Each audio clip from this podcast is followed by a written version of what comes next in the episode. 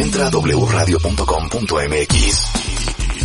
Checa más información de nuestros invitados, especialistas, contenidos y escucha nuestro podcast. Marta de Baile 2022.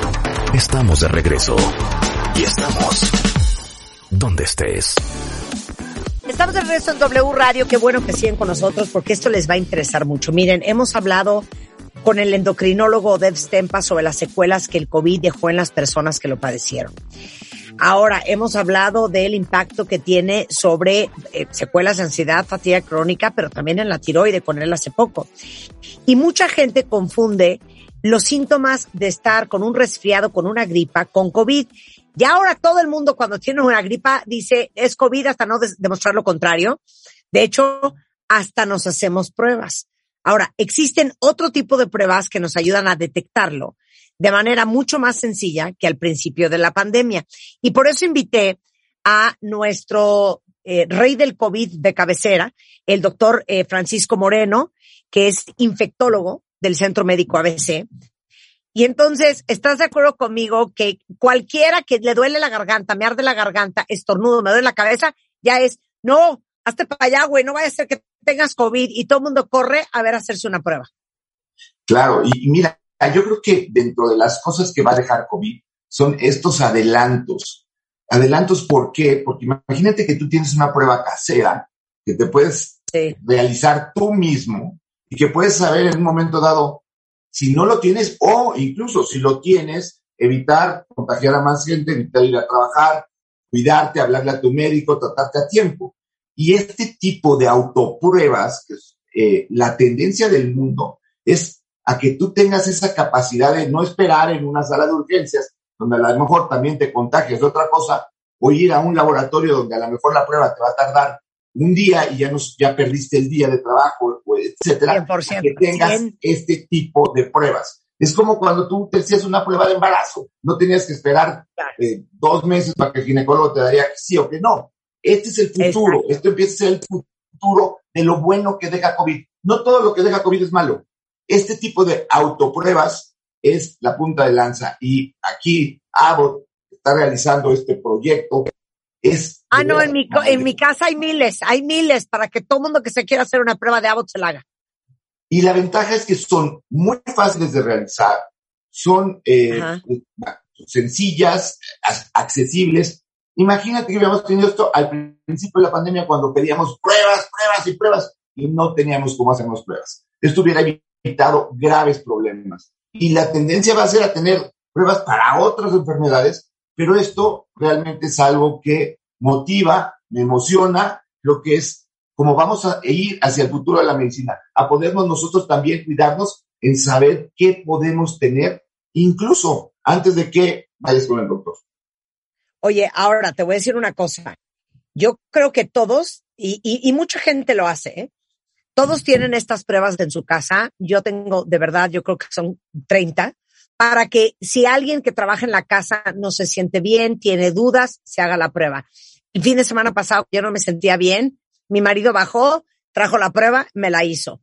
En la oficina tenemos las pruebas, por si alguien llega y no se siente bien, que se haga una prueba de una vez y que no perdamos tiempo. Ahora, ¿por qué hay gente que todavía sigue sin hacerse la prueba y a lo mejor pensando que es una gripa cuando a lo mejor es COVID? Es, este es realmente la meta que tenemos ahora hacer que estos conocimientos que bueno, tú lo tienes muy claro, probablemente mucha gente de tu auditorio lo tiene claro, eh, que hay que hacerse una prueba, pues eh, hacerlo que la gente tenga la cultura de, oye, tengo esto, me puede servir para esto, y no que tú tengas que decirles, oye, vas a ir a la oficina, háztela. No, a ver, que ya sea una cuestión solidaria, decir, oye, me estoy cuidando y estoy cuidando a los demás ya debe de ser parte del botiquín de primeros auxilios. ¿Estás de acuerdo? Ahora. Totalmente. Eh, a ver, ¿cada cuánto te deberías de hacer una prueba de COVID? Mira, depende de uno. ¿Cuál es tu trabajo? O sea, nosotros que trabajamos en salud, pues, tenemos que hacernos unas pruebas muy, en forma muy continua.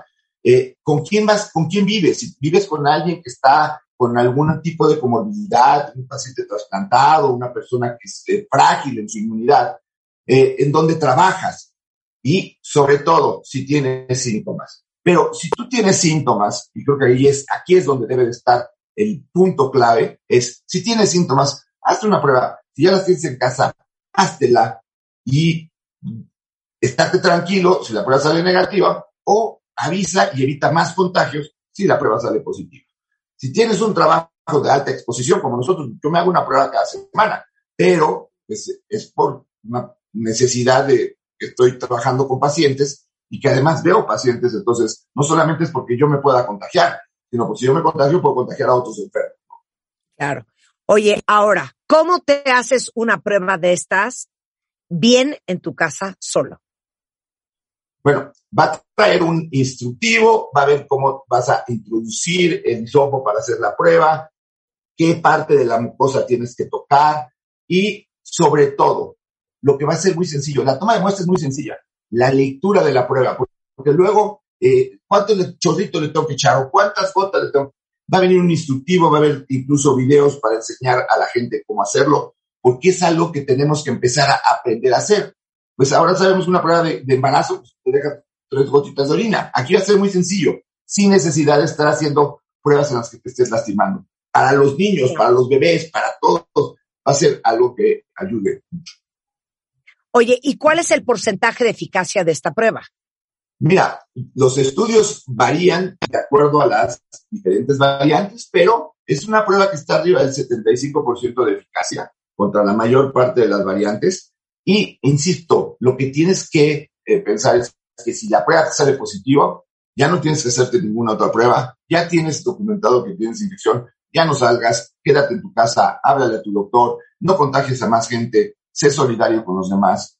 Seguramente las pruebas se van a ir perfeccionando, pues conforme vamos mejorando la tecnología, eso también ha sido parte de lo que ha creado la pandemia, un avance brutal en tecnología. Vacunas que luego tendremos de nasales, de tres virus respiratorios. Entonces, pues, aquí está la parte de diagnóstico que es tan importante. Bueno, pues entonces estamos listos. ¿Cuándo va a salir? Ya el lanzamiento va a ser muy pronto, así es que te vamos a avisar. Así como tú fuiste la primera que me entrevistaste de COVID, va a ser la primera que vas a tener la, el honor de hacerte este tipo de pruebas. Sensacional.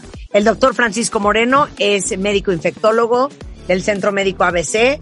Nosotros lo llamamos el rey del COVID porque es el que primero habló del tema en México y el que nos llevó de la mano por toda esa pandemia horrenda.